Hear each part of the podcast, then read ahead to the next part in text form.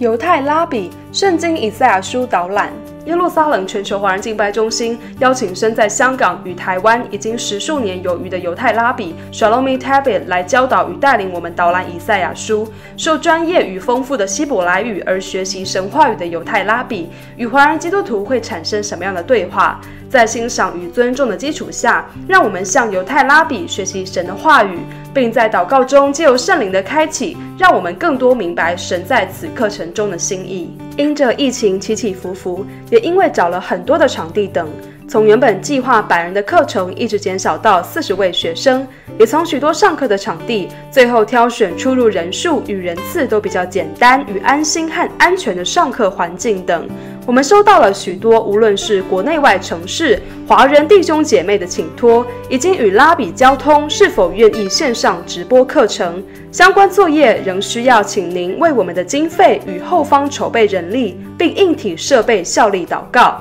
三月一日，我们以赛亚书课程见。二零二零年阿利亚回归数字，根据犹太事务局的数据表示，二零一九年是过去十年来以色列每年移民人数最多的一年。然而，相较于二零二零年，因着只有两万多名阿利亚回归，比前一年减少了将近有一万四千名。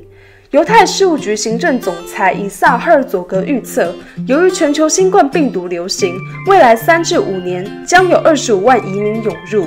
其中大多数将会是年轻且受过教育的人。赫尔佐格进一步表示，我们和政府必须使用这次具有历史性的挑战机会，来了解这波回归的浪潮，并制定一项吸收移民潮的国家计划。目前，海外的犹太人对于以色列都倍感期望。知道以色列国内对抗新冠病毒获得了广泛的成功。去年因着 COVID-19 付出惨重的代价，导致回归人数比起前一年减少了百分之四十。但对于一些支持犹太回归的非营利组织，却是有着漂亮的成果。赞助支持更多的阿利亚回归，这是列国基督徒对于回应上帝的爱与支持犹太人回归的行动。二零二零年阿利亚回归数据，两万多名阿利亚分别来自七十多个国家。根据犹太事务局数据显示，一万零两百名前苏联与俄罗斯阿利亚，三千一百二十名来自西欧的阿利亚，两千两百二十名法国阿利亚，两千八百五十名北美阿利亚，两千五百五十名美国阿利亚，